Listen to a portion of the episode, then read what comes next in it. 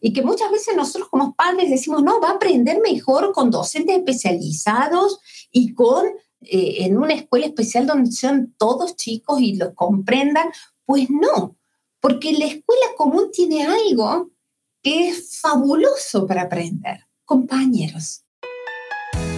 Este es el ABC de la educación inclusiva, un podcast de Asdown Colombia que brinda herramientas para que las familias de niños con discapacidad intelectual, cognitiva o cualquier otra discapacidad puedan llevar a sus hijos al colegio. Bienvenidos y bienvenidas. Hola Mónica, qué gusto estar con usted en este episodio tan especial del ABC de la educación inclusiva, nuestro episodio número 12. Así es, Javier. Vamos con el episodio 12 que además es el último episodio, ¿no? Es el último y bueno, con una invitada de lujo. ¿Quién es la invitada el día de hoy, Mónica? Bueno, hoy nos está acompañando María Eugenia Yadarola. Ella es doctora en educación y madre de una joven con síndrome de Down. Es cofundadora y presidenta de la Fundación Síndrome de Down para apoyo a la integración que se reconoce en las redes como FUSDAI en Córdoba, Argentina. Es una organización pues que trabaja desde hace 30 años para la inclusión familiar, educativa y laboral de las personas con discapacidad intelectual allí en la ciudad de Córdoba. Desde la fundación, pues eh, María Eugenia ha construido un equipo de apoyo itinerante para las escuelas comunes que incluyen estudiantes con discapacidad intelectual, así como para apoyar procesos de formación laboral en empresas y pues una propuesta de inclusión real, de verdad, como decimos en nuestros podcasts. También es docente en la Universidad Católica de Córdoba. Allí dirige la carrera de posgrado de la especialización en inclusión educativa de personas con discapacidad y también dirige la línea de investigación. Se desempeña como profesora de grado y posgrado de la universidad y bueno, es un referente muy importante para nosotras las familias en todo el tema de la educación inclusiva. María Eugenia, qué gusto tenerte con nosotros, bienvenida. Pero mucho gusto para mí estar en este espacio. Eh, muchas gracias a ambos porque la verdad que, bueno, con Mónica venimos trabajando desde hace muchos años conjuntamente en FIA y en otros proyectos conjuntos de, trabajo, pero bueno, creo que eh, en este desafío de hacer una, una inclusión que pueda ser real para cada uno de nuestros hijos eh, y de otros chicos que de alguna manera lo necesiten. Así que un placer estar en este espacio.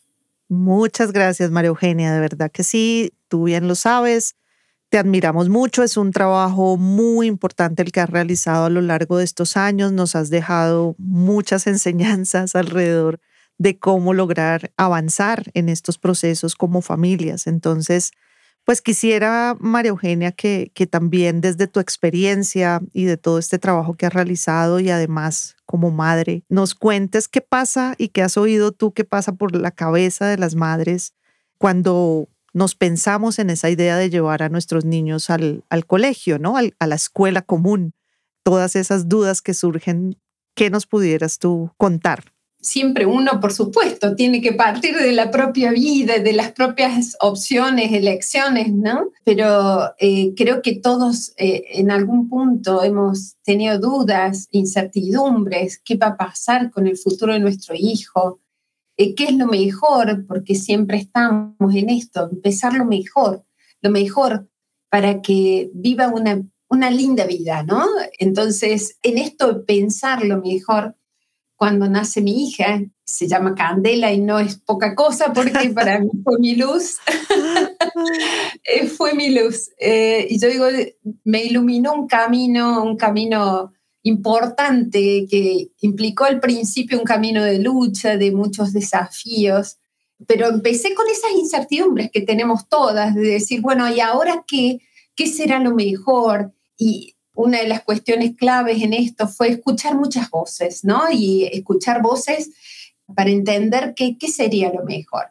En ese entonces, quizás hace mucho, porque mi hija ya tiene más de 35, así que pueden calcular la edad, 36 eh, tiene justo. Entonces, pueden calcular la edad, pero no. Eh, en este sentido, yo creo que es importante hablar de cuáles son los beneficios y creo que eso fue el resumen de de, que uno hace cuando en definitiva toma una decisión. ¿Qué es lo mejor? Bueno, a ver, pensemos cuáles son esas, esas cuestiones en las que tenemos que sentarnos en nuestras decisiones. La, la primera cuestión es que hoy es un derecho. Y vamos a hablar de cuatro cuestiones fundamentales. Sobre ese derecho, vamos a hablar de como una segunda cuestión que es parte de un proyecto de vida que tenemos como personas, ¿no? Y que tienen que tener también nuestros hijos para desarrollarse en una vida, en una comunidad como cualquier otro, eh, eh, este, apoyándolo en, en, ese proyecto de vida, ¿no? Como tercer punto que me gustaría hablar es el gran beneficio que tiene, no solamente para la persona con discapacidad y para nuestro hijo puntualmente, sino también para sus compañeros, para la escuela, para los profesionales que están alrededor de ellos y para la sociedad. Pero también como un punto importante es eh, que además, y cuarto punto, es que es posible y que hoy lo vemos realmente reflejado en muchas realidades más allá de las dificultades que también observamos, ¿no? Entonces decimos, es un derecho y este derecho es del niño, es de nuestro hijo. ¿Y por qué reafirmo en esto que es el derecho de él y no el derecho nuestro de segregar? Porque no tenemos ningún derecho de segregar. Hoy la Convención de los Derechos de las Personas con Discapacidad, que eh, tiene estatus constitucional en Argentina y en varios países, y sé que está aprobado aquí también en Colombia, nos dice que justamente el derecho a la inclusión es un derecho de, cada uno de estas personas, ¿no? Y implica la inclusión tanto educativa como laboral y social. Entonces, no es que eh, sea una opción más de escolaridad, en esto yo creo que es importante reafirmar, no es una opción de escolaridad, es un derecho que tienen nuestros hijos. Entonces, lo que nosotros tenemos que hacer es justamente acompañarlos en este, en este proceso y brindar estas oportunidades para que ese proceso sea lo mejor posible. ¿no? En este sentido, por supuesto que vamos a encontrar muchas, hoy decimos barreras, ¿no? A que pueda participar como cualquier otro, obstáculos, este, actitudes a veces negativas, y eso nos, baja, nos hace a veces bajar los brazos como familias, ¿no? O conformarnos con aquella opción que quizás sea la opción que pensamos que puede ser más sencilla para nuestro niño, pero no es la más, digamos, sencilla. Y tenemos que hacer la opción por aquella que es la mejor y la correcta, ¿no? Y la adecuada, como es, como decimos, hacer valer y garantizar eh, su derecho a estar incluido y que, y, y que pueda estar en las mismas digamos, eh, teniendo las mismas oportunidades que los demás eh, y teniendo posibilidades de participar, de aprender eh, con personas sin discapacidad, ¿no? Esta, esta cuestión que no es, no es menor, ¿no? Como segundo aspecto, esta cuestión que decía es parte de un proyecto de vida. Que ese proyecto de vida, ¿no? Inclusivo, siendo uno más en la sociedad, como cualquiera porque lo que más queremos es que pueda ser uno más en esta sociedad, pero una, una sociedad que, que justamente contempla la diversidad, porque hoy sabemos que esta sociedad es diversa, es diversa y esa diversidad nos enriquece. Mm, antes, como que estábamos siempre pensando en un ideal de sujeto, que ese ideal tenía como un formato así como que nuestro hijo tenía que responder y cualquiera de nuestras, eh, digamos, expectativas respecto al otro siempre tenían como un, ¿no? que tenía que aprender en algún momento definido, que tenía que eh, este, comportarse de una manera definida, que tenía que ser de una manera definida. Hoy sabemos que la diversidad nos atraviesa como seres humanos, diversidad que es diversidad de género, diversidad de religiosa, diversidad sociocultural, económica, diversidad de capacidades. Y esa, esa, diversidad no es eh, algo que eh, debemos tomar como algo negativo, sino que tenemos que valorarlo y que justamente en esa valoración de la diversidad, en esa, eh, nos enriquecemos como, como sociedad intercultural, como sociedad este, que aprende a convivir unos con otros.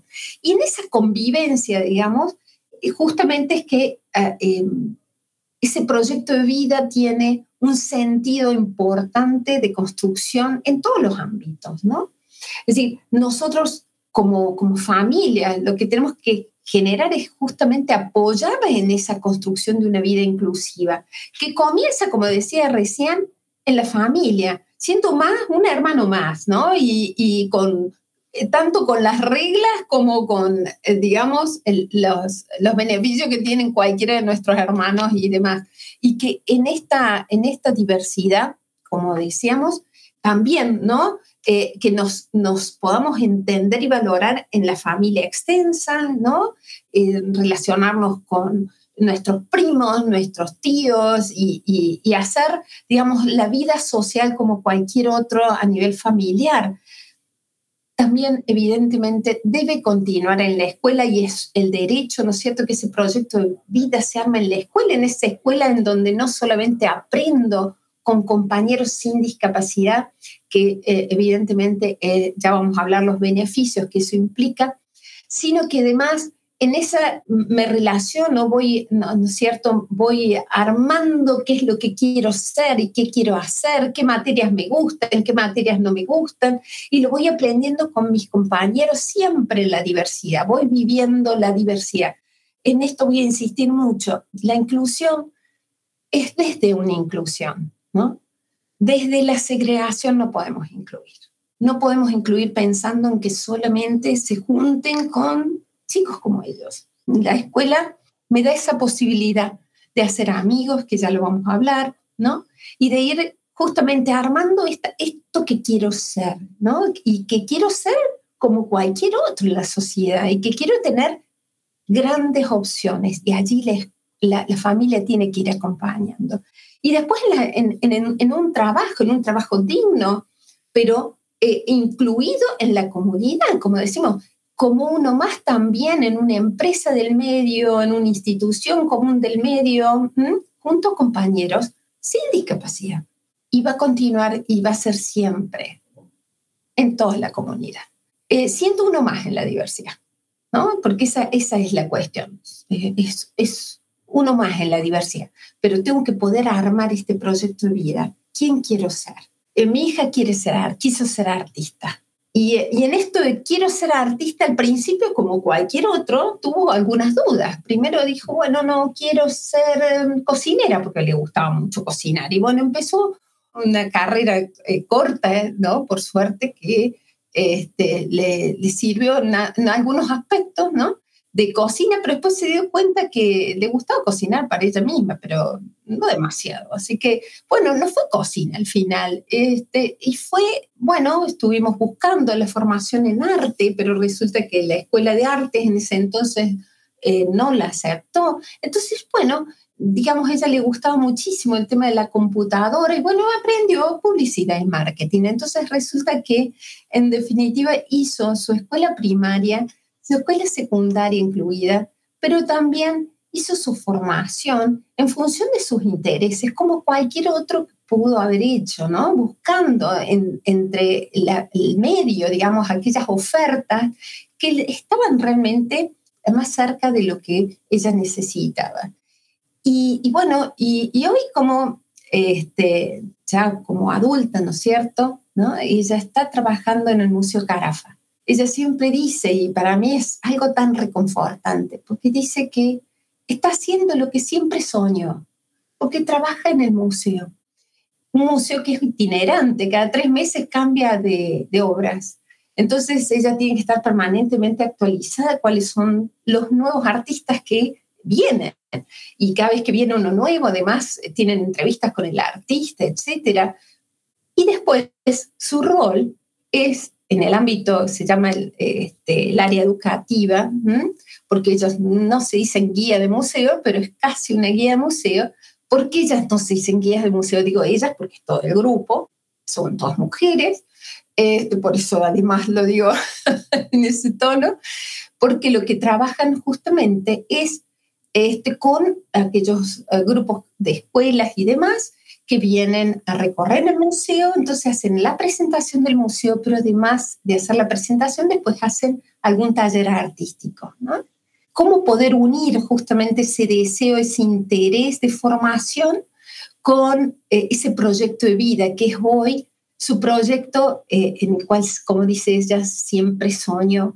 Además, como este, ha hecho cursos de pintura y de escultura en la Universidad Nacional, ha hecho distintas exposiciones de arte, le han comprado obras eh, y, ella se siente, ella siempre, si se tiene que definir, se define como una artista pero un artista que esté en el medio, porque trabaja en el medio, porque vende sus obras y porque disfruta del arte y sigue disfrutando en este, su, porque sigue yendo a sus actividades en la Universidad Nacional de Córdoba, en los cursos de extensión que tienen de arte, ¿no?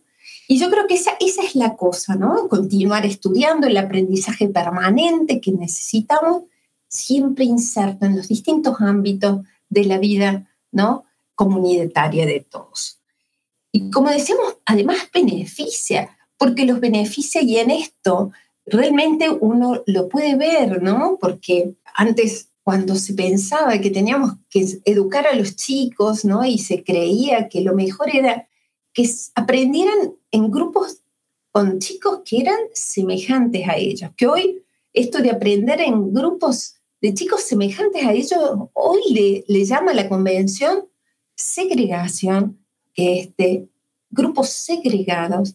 Esos grupos segregados de hecho, no interpelaban, como digo, perdón, este, incitaban o movilizaban o motivaban a los chicos a aprender más. Ese niño que hoy va a la escuela, ¿no? y, hoy nos sorprende porque ese niño con síndrome Down, por ejemplo, que antes creíamos que no podía aprender a leer y escribir, sabemos que lee y aprende porque va a la escuela común y porque está motivado, porque quiere hacer las mismas cosas que sus compañeros, ¿no? Entonces, este, en eso decimos que desarrolla sus capacidades cognitivas, ¿no? Y que muchas veces nosotros como padres decimos, no, va a aprender mejor con docentes especializados y con eh, en una escuela especial donde sean todos chicos y lo comprendan. Pues no, porque la escuela común tiene algo que es fabuloso para aprender, compañeros compañeros sin discapacidad que justamente son mediadores, los que ayudan, los que acompañan, los que los desafían, mira, y aprenden no solamente justamente a, eh, como decíamos recién, eh, en este desarrollo cognitivo que tienen realmente mucho mayor, y eso fue una de las cuestiones que, que pude ver en mi tesis doctoral, donde comparé justamente el desarrollo psicosocial de los niños que iban a escuelas comunes de los que iban a escuelas especiales. realmente el nivel de desarrollo que obtenían los chicos que iban a escuelas comunes era marcadamente mayor. Y como decimos, ese es el punto clave, ¿no? Esta posibilidad de interacción y de enriquecimiento con ese niño que no tiene discapacidad, pero que en definitiva me está me está mostrando otras formas de hacer las cosas, me entusiasma, me moviliza. Y, es, es, fantástico, pero además me hago amigos con ellos y me aprendo a conducir en un mundo que es de todos, porque si no siempre estamos como separando los mundos, el mundo de ellos y el mundo... No, no hay dos mundos, hay un solo mundo. Y ese solo mundo debe ser un mundo inclusivo, un mundo para cualquiera, para todos, en donde cada uno tenga justamente cabida. Para eso, eh, evidentemente, la escuela siente esas bases de relaciones interpersonales tan buenas y de amistades y de redes de apoyo. No quiere decir que tenga que ser amiga de, de los 40 chicos que están en el aula, pero capaz que tenga tres o cuatro, pero voy a ser buen compañero del resto. ¿no?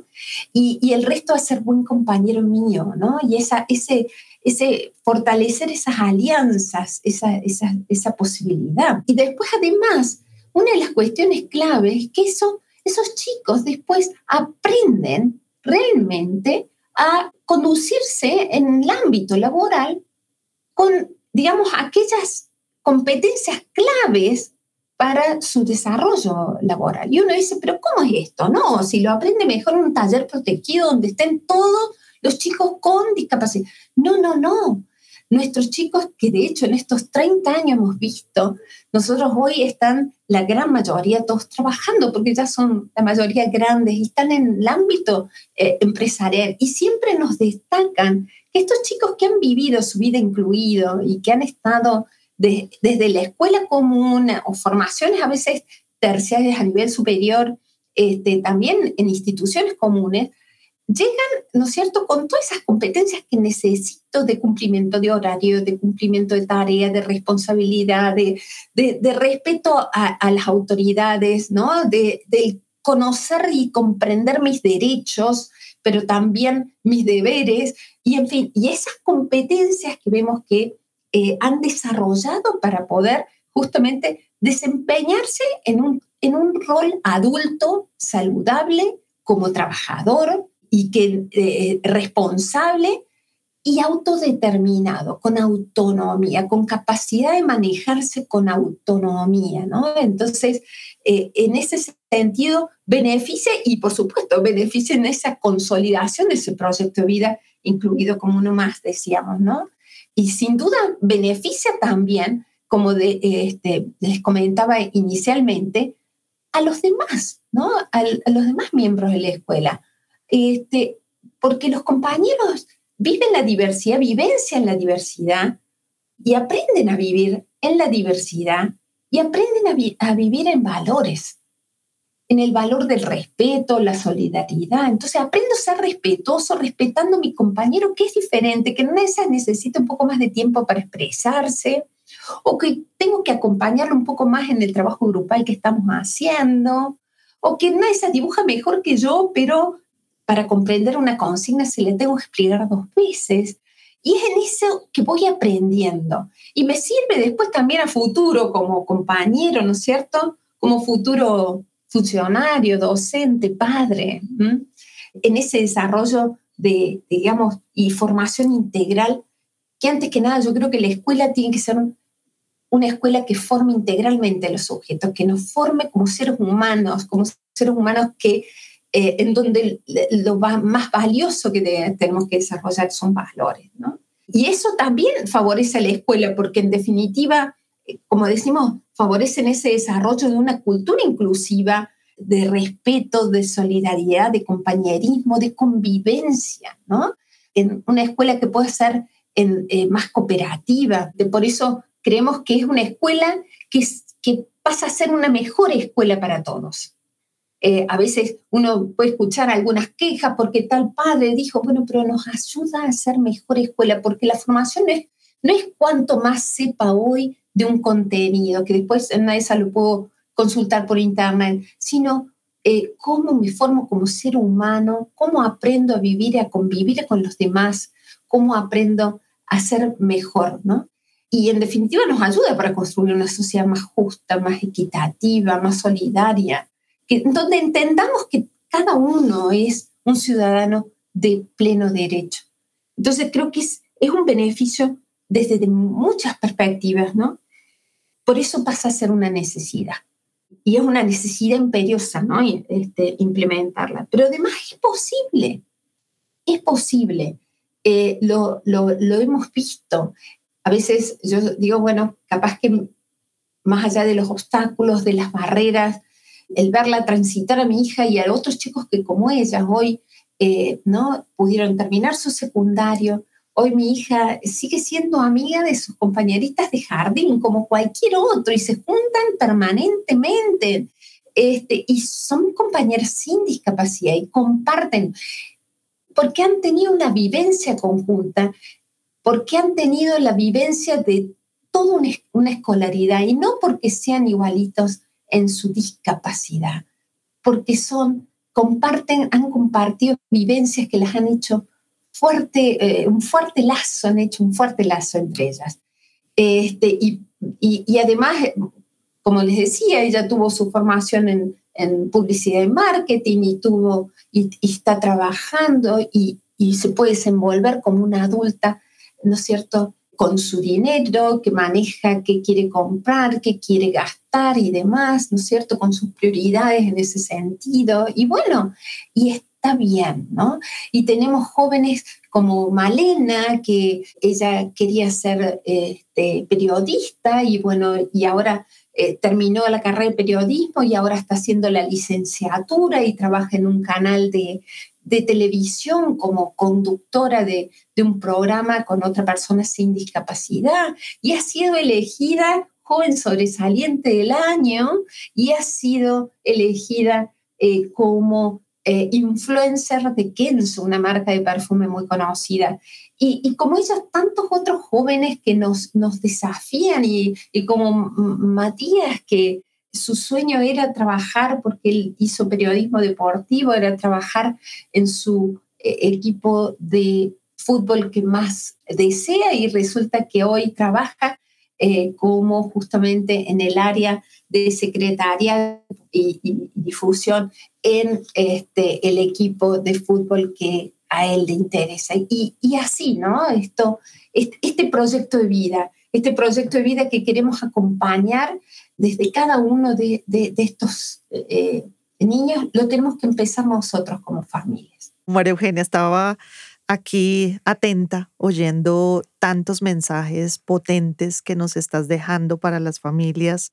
Mm, aquí he tomado algunas frases de esos cuatro pasos que tú nos mencionas, ese valor que tiene la, escuela común, la educación inclusiva, para construir proyectos de vida, ¿no? Y, proyectos de vida en un único mundo, ¿no? Porque pareciera a veces, y eso lo sienten y lo perciben las familias, que todo lo de su hijo con síndrome de Down o con discapacidad tiene que ser aparte, ¿no? Y tiene que ser especializadísimo y tiene que venir desde los servicios de salud exclusivamente. Entonces creo que, que todas estas experiencias que tú nos muestras, eh, que son reales, que se han vivido y que también, digamos, en lo, en lo que hemos vivido en Colombia, también como familias, eh, sabemos que es posible, como tú lo dices, sabemos que es mejor. Y todos estos elementos que tú nos has dado, por supuesto, son para construir proyectos de vida, proyectos de vida a largo plazo, ¿no? No quedarnos con, con esa angustia en la primera barrera que podamos encontrar, sino poder seguir insistiendo y confiados de que es el derecho de nuestros hijos estar allí, participar, pertenecer, hacer parte y construir una vida futura, ¿no? No solamente es el hoy de la escuela, sino lo que va a pasar en el futuro. Y, y me gustó mucho una frase que dijiste, se aprende más con los demás. y creo que eso, que eso aplica muchísimo para nuestros chicos, por supuesto, hoy sabemos, María Eugenia, y lo dice tu investigación de doctorado, como los resultados del proceso educativo inclusivo, y lo dices tú y lo, y lo probaste, pero además también otras investigaciones lo muestran en términos de, de, que se desarrollan tres veces más, mejoran sus habilidades adaptativas y mejoran todo lo que tiene que ver con, con el ser y estar en esa comunidad en la que viven y, con todos los ejemplos que tú nos has mostrado de, de, los procesos que llevan varios de los chicos que ustedes han acompañado y que hoy tienen esas vidas que nos muestras, María Eugenia, que, que sí es posible y que vale la pena, ¿no? Sobre todo las familias tenemos que entender que vale la pena verlos más allá del diagnóstico, que vale la pena creer que es posible, que vale la pena acompañar ese proceso y que nuestros hijos puedan estar en la comunidad en la que se desarrollan y en la que necesitamos que crezcan, que crezcan siendo parte. Tal cual, tal cual, Mónica. Y, en este sentido creo que hay una cuestión eh, que, debería agregar, ¿no? La cuestión que como familias nosotros eh, tenemos que defender, ¿no? Defender esas oportunidades de inclusión, primero educativa, ¿no? una inclusión que sea de calidad, que realmente participe junto con los demás en el aula común, ¿no? Porque decimos, la inclusión no es estar aparte, estar sentado al lado del el profesional eh, de apoyo que solamente él se ocupa de mi educación, sino ser uno más en la escuela, participar de los trabajos grupales, aprender junto con los demás, poder levantar la mano con un tema que está diciendo la, docente porque yo estoy siendo parte. Por eso hay, hay, hay unas claves fundamentales que nos dicen para entender lo que significa una real inclusión es presencia, participación, este, pertenencia y aprendizaje. E, en este sentido es eh, la participación en la interacción, la participación este, como uno más, es decir, no es solamente estar presente, es participar, sentirme perteneciente, eso es clave. Yo no me puedo sentir perteneciente si estoy en dos ámbitos, en la escuela común y en la escuela especial, que mucho se hace por allí. Es decir, bueno, van mitad de turno y mitad de turno. No, eh, ahí yo no, ¿cómo me voy a sentir perteneciendo a una sociedad diversa si después un mensaje que me están dando es vos sos síndrome Down? Y eso es lo que te define como ser humano. El tema es, eso es una característica que tengo como ser humano, pero no es lo único que me define. Hay un video hermoso de, una de nuestras jóvenes que justamente nos, nos dio la clase, ¿no? Ella dice, en el día del síndrome de Down dijo, bueno, yo, yo tengo síndrome Down, pero eso no me define como persona, porque a mí lo que me definen es mi personalidad, mis, mis deseos, mis motivaciones, eh, mis amistades, mis relaciones, lo que hago con mi vida, mi proyecto de vida. Eso es lo que me define como ser humano, no, no nos define esto que tenemos, ¿no? Eh, y, y creo que eso es muy importante, ¿no? Y cómo lo podemos defender en la escuela defender que, que ellos pertenecen, como decía recién, a este grupo diverso, en este grupo de ser uno más en esa diversidad. Es justamente dándoles la oportunidad de estar presente como uno más en todos los espacios áulicos y extraúlicos como cualquier otro, pero también darle la, la, eh, eh, la oportunidad y defender ¿no? Eh, que sea un estudiante más también para el docente, para el directivo, y no que tenga que estar eh, yendo a otra escuela o a otra aula especial, porque el aula especial, en definitiva, termina segregando. Los terminamos mm, etiquetando y además limitando sus oportunidades de desarrollo. La inclusión implica aprender en interacción, como decimos, presencia, pertenencia, participación, que implica la interacción entre personas con y sin discapacidad. Y el punto clave, por supuesto, el éxito en aprendizaje, poder decir aprendí. No quiere decir que aprendí igual que los demás, porque una de esas, si yo tengo síndrome de Down, tengo una discapacidad intelectual, no voy a aprender igual ni al mismo ritmo, pero voy a aprender, voy a avanzar. Y ese es el avance que necesitamos. Y ese avance lo logro si tengo justamente presencia, pertenencia, participación y aprendizaje. Lo voy a, lo voy a lograr. Entonces, es allí donde nosotros como familias tenemos que defender, identificando cuáles son los obstáculos. Decimos, bueno, a ver, ¿cuáles son los obstáculos? El obstáculo es la escuela, pero no es tengo que buscar otra escuela. Si el obstáculo es la maestra, bueno, a ver, veamos, ¿no es cierto?, si podemos conversar y cambiar esa escuela o esa maestra, en el sentido de cambiar sus prácticas o cambiar sus concepciones, conversemos, formemos, capacitemos, seamos nosotros como padres los que generemos eh, quizás esas instancias de formación y, digamos, y desarrollo profesional para que en definitiva la escuela y los docentes y directivos entiendan lo que significa la inclusión.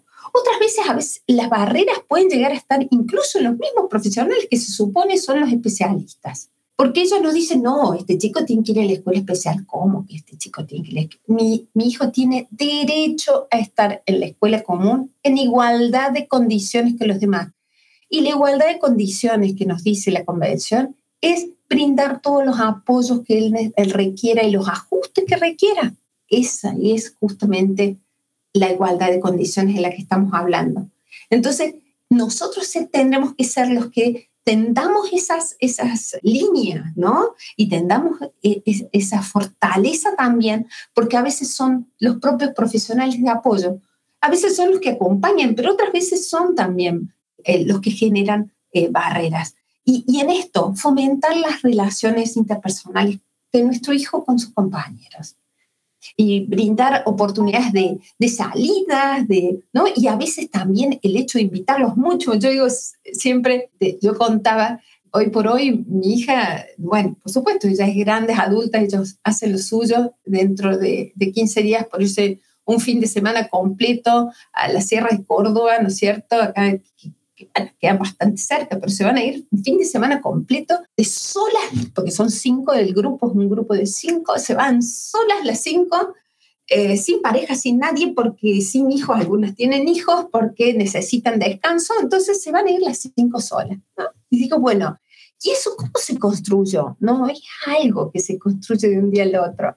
Se construye justamente en esto que fomentar un grupo de pertenencia, esa red de apoyo fuerte, ¿no? Cuando uno, y a veces como padre, cuando son chiquitos, es verlos compartir y en una de esas intervenir para ayudarlos a los compañeros o ayudarle a veces a nuestro propio hijo, porque a veces nuestro hijo se centra mucho en lo que él quiere y no se adecua al juego del otro, ¿no? Entonces, esto, ¿no? De, de a veces mirar, mirar cómo juegan, eh, mirar las relaciones, acompañarlos, pero sobre todo, antes que nada, fomentarlas. Y, esas, esas relaciones que al principio, ¿no es cierto? Yo tengo que acompañar un poco más, ¿no? En mi caso, los viernes eran el día que venían todos a casa y venían a casa porque los otros padres no podían. Entonces, bueno, salíamos del colegio y nos íbamos en auto y, y a casa. Y, y, bueno, y eso hoy por hoy, no solamente las, las chicas me dicen, eso sentó las bases de la relación que tienen entre ellas, ¿no? Como muy fuerte, que se acompañan entre las cinco y que y, realmente eh, ellas, mi, eh, mi, hija dice, son mis amigas del alma, ¿no?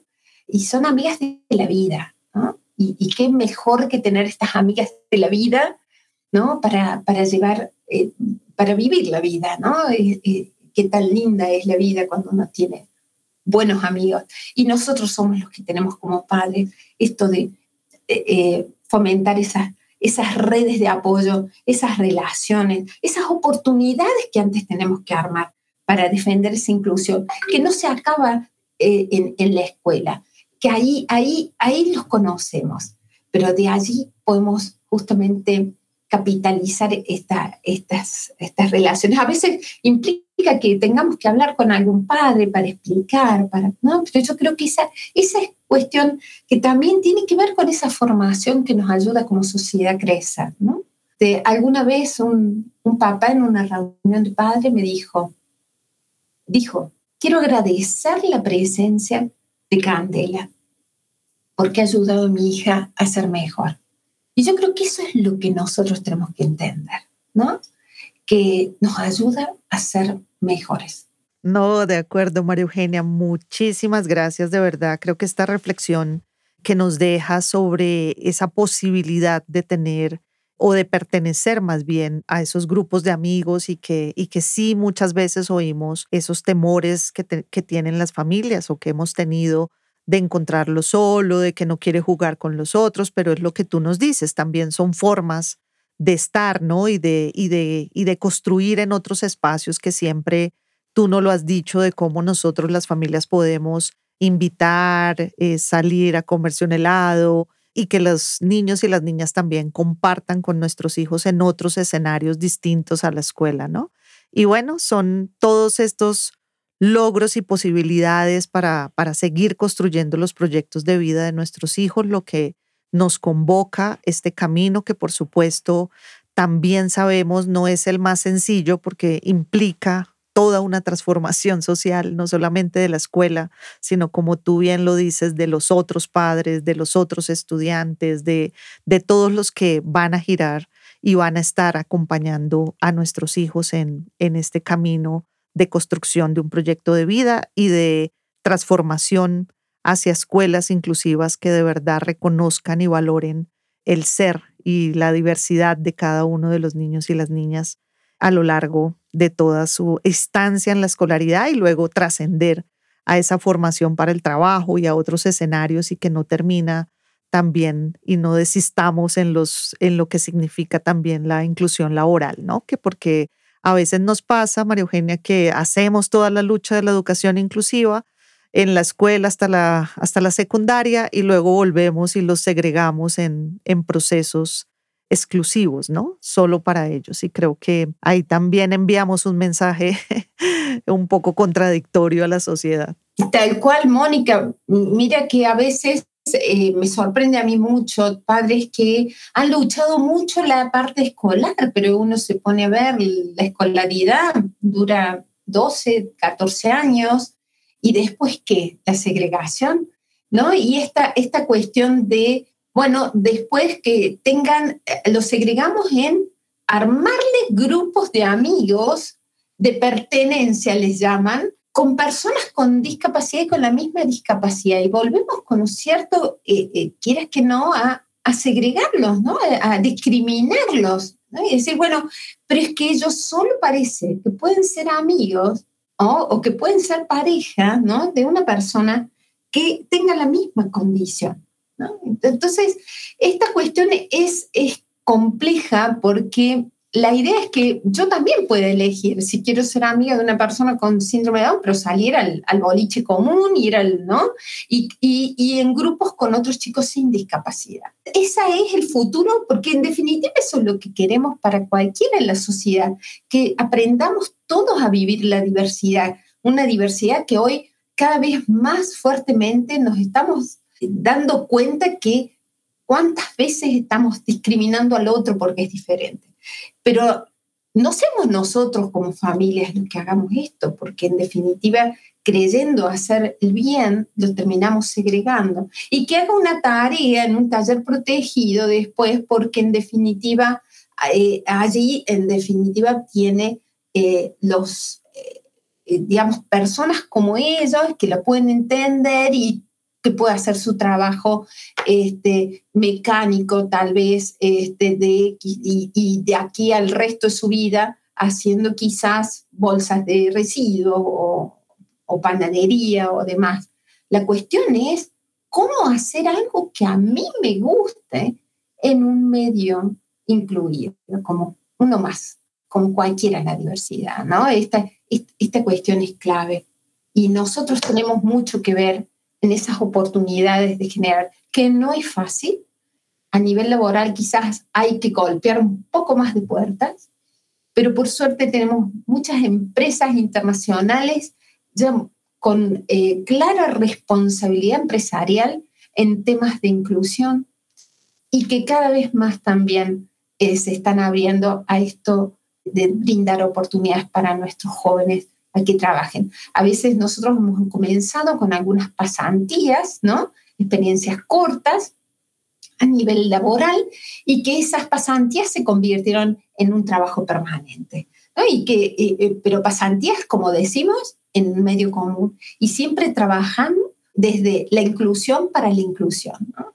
Eh, no formarlos en segregación para incluirlos, no, sino que en el mismo puesto de trabajo, primero nuestros equipos de profesionales lo acompañamos un poco más para que aprenda la tarea, aprenda qué debe hacer y después lo soltamos hacia su independencia y autonomía. Y creo que ese es, es, es el camino, la inclusión desde la inclusión. La inclusión desde la inclusión y a lo largo de la vida, María Eugenia. Y a lo largo de la vida, así es. Vamos todavía.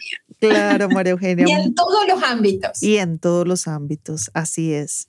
Muchísimas gracias, María Eugenia. De verdad que eh, creo que cerramos con un excelente mensaje, un excelente escenario para reflexión y para interiorizar por parte de todos los que puedan escuchar este podcast. Muchas gracias, María Eugenia. Siempre. Pero al contrario, muchas gracias, Mónica, muchas gracias este espacio. Así que un placer haber compartido esta charla. Gracias por acompañarnos. Si conocen a alguien a quien le pueda resultar útil la información de este podcast, le agradecemos compartírselo. Encuéntrenos en Instagram como AsDownCall y en Facebook como AsDown Colombia.